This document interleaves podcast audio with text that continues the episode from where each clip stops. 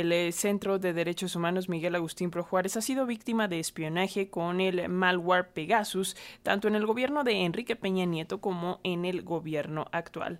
Uno de estos ataques ocurrió el 13 de julio de 2022, dos días antes de que se revelara un documento interno del área de inteligencia de la Secretaría de la Defensa Nacional, obtenido por el colectivo Guacamaya, en el que se revela el interés de las Fuerzas Armadas para dar seguimiento a las declaraciones eh, de las autoridades religiosas vinculadas con el asesinato de sacerdotes jesuitas en Cerocahui, caso eh, que acompañan en el proceso legal. Concretamente, el espionaje ilegal atribuido al ejército contra integrantes del Centro PROD se ha dado en el marco de las exigencias de verdad y justicia también por los abusos castrenses como lo detalla la organización artículo 19. Y por ello esta mañana saludamos al maestro David Fernández, él es integrante de la Comisión para el Acceso a la Verdad y la Justicia y vamos a hablar acerca de estos casos de espionaje a dos integrantes del Centro de Derechos Humanos, Miguel Agustín Pro Juárez, el Centro PROD. Muy buenos días, maestro, ¿cómo estás? Gusto en saludarla, Alexia. Bien, a sus órdenes. Pues eh, para comenzar, ¿cómo eh, ves este asunto del espionaje a defensores de derechos humanos a través del eh, malware Pegasus, de este, digamos, sistema para infectar dispositivos, en concreto a los teléfonos celulares del director y de la coordinadora del área internacional del Centro de Derechos Humanos, Miguel Agustín Pro Juárez, considerando que si bien nuestras leyes aquí en México se permite estas labores de inteligencia, por así decirlo, como lo ha llamado el presidente, no tendrían por qué estarlas eh, eh, utilizando en contra de activistas y de defensores de derechos humanos. Pero ¿qué nos dices?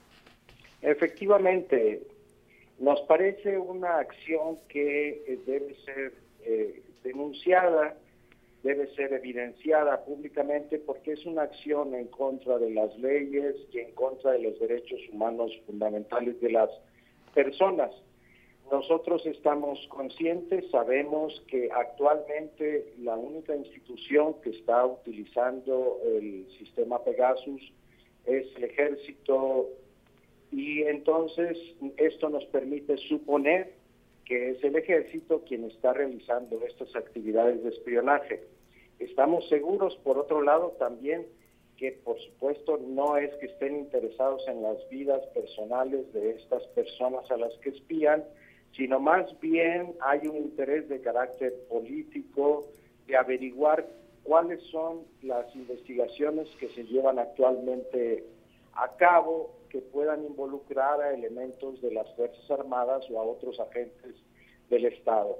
Entonces, si no hay una orden del juez, si no hay una supervisión civil sobre estas tareas de espionaje, las, estas mismas acciones son entonces ilegales, son reprobables y entonces tienen que ser investigadas para llevar, ser llevados a la justicia los responsables de las mismas.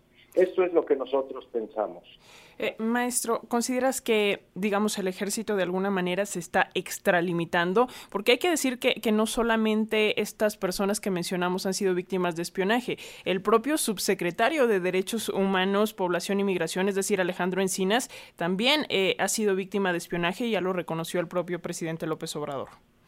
Efectivamente, no solo es una extralimitación, es una acción ilegal, es un delito el que está cometiendo. Han sido espiados elementos también de la Subsecretaría de Derechos Humanos, como bien dices, y también del equipo técnico que apoya nuestra Comisión de Verdad y Justicia. El, recientemente hemos denunciado el día de ayer que eh, también el compañero Camilo Vicente, quien es una pieza fundamental en la organización de los trabajos de nuestra comisión, está haciendo, ha sido espiado con este mismo eh, software.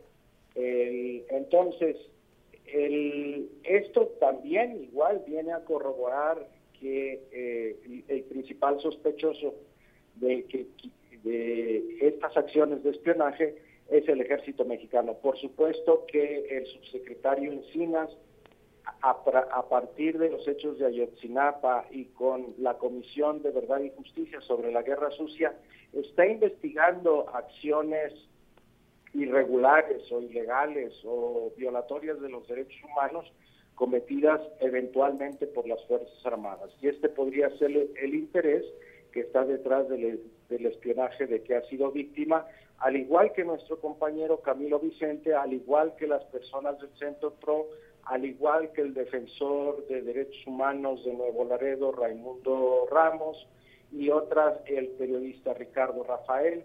Entonces hay un uso eh, eh, generalizado, ilegal, irregular y violatorio de los derechos humanos de este software eh, que está en manos solo de gobiernos, solo de autoridades gubernamentales en el caso de México.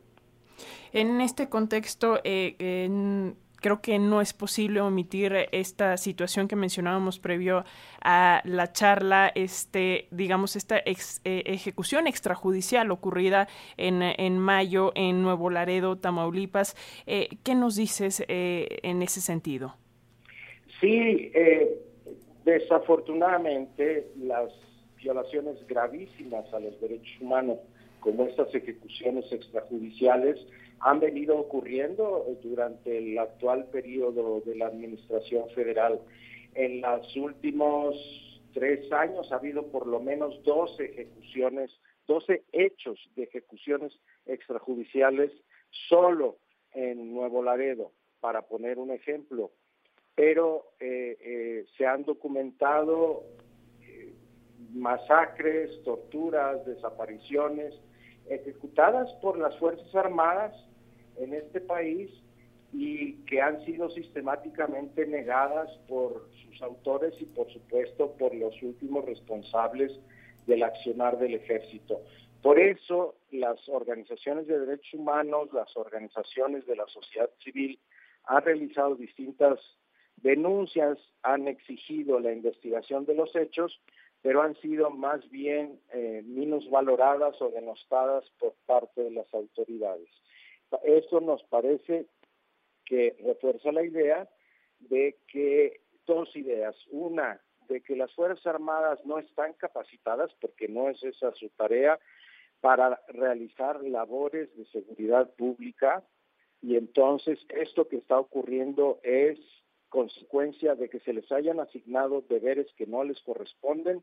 Y la otra cosa también que queda clara es que la actuación de las Fuerzas Armadas requiere de la supervisión de órganos constitucionales como el Congreso, órganos de carácter civil, para que ajusten su actuar a las normas constitucionales que nos rigen. Pues eh, eh, ahí está, ese es el panorama, maestro David Fernández, integrante de la Comisión para el Acceso a la Verdad y la Justicia. Seguiremos eh, de cerca estas situaciones y en efecto, pues tendremos que seguir abordando este asunto de pues las tareas de las Fuerzas Armadas en labores de seguridad pública y de estas extralimitaciones, como, como lo hemos llamado en esta mañana. Muchísimas gracias, maestro, y pues seguimos en comunicación. Estos micrófonos de la radio pública siguen abiertos. Muchas gracias, Alexia, por el interés y por este espacio. Buenos días. Muy buen día.